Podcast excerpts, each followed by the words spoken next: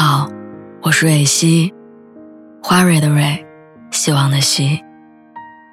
今天你还好吗？你可以在微信公众号和微博中搜索“蕊希”，每天晚上我都会用一段声音陪你入睡。听完今天的故事，祝你晚安，做个好梦。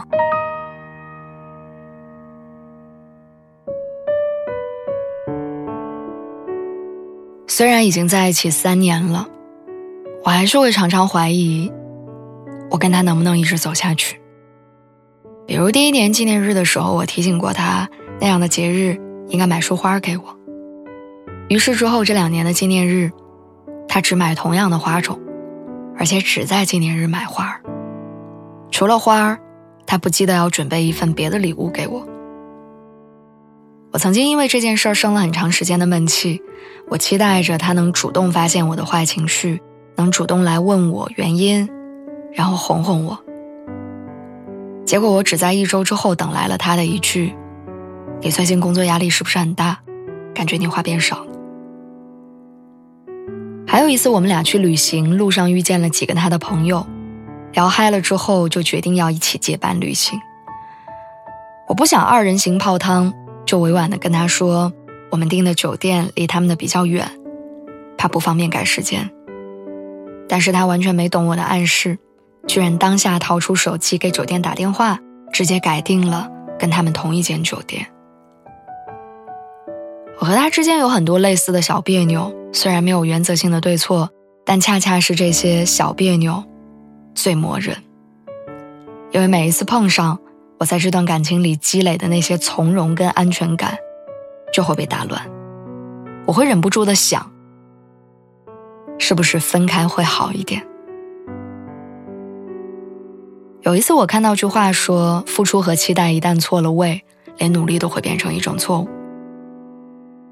我害怕自己的一腔热血，最终会敌不过这些日积月累的别扭，更害怕我们用心爱了一场，最后却败给了那句不合适。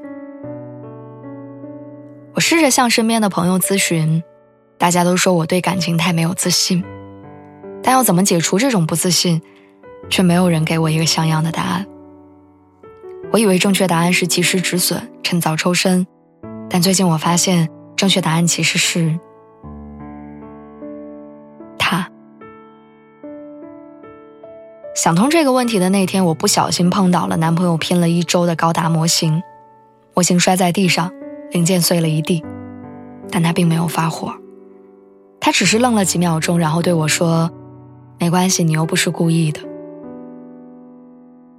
直到后半夜，我发现他失眠，问了他才知道，他还在为那个被我摔坏没有办法复原的高达而难过。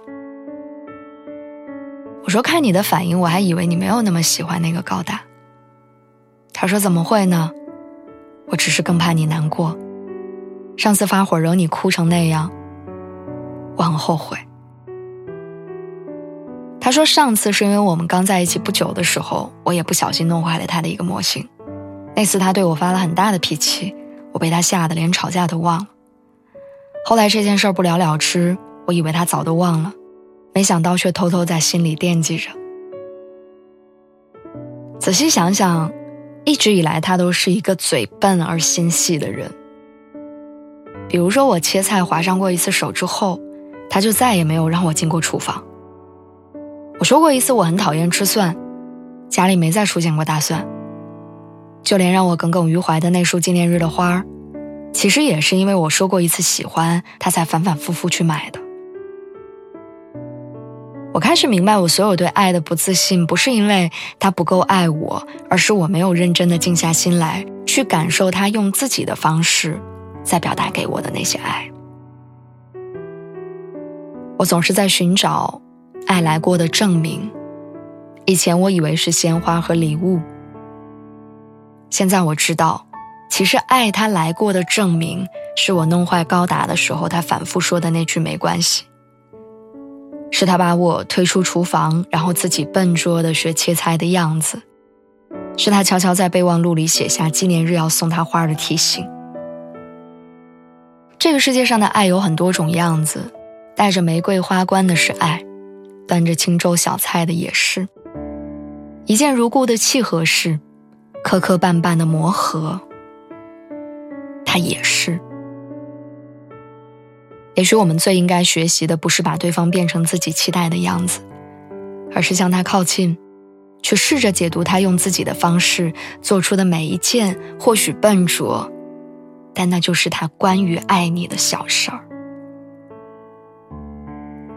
就像摔碎高达的那天晚上，和他聊天到很晚，我才有机会知道，当我因为他没时间陪我而感到委屈的时候，其实他在计划着怎样多努力一点。让我们早点有个家。原来，就算在一起那么久的人，也会有很多词不达意的遗憾。但没关系，因为那天临睡之前，他抱着我说：“还好，我们不是分开以后才发现了这些问题。还好，一切都还来得及。”还好还在一起，还好日子还长，一切都才刚刚开始。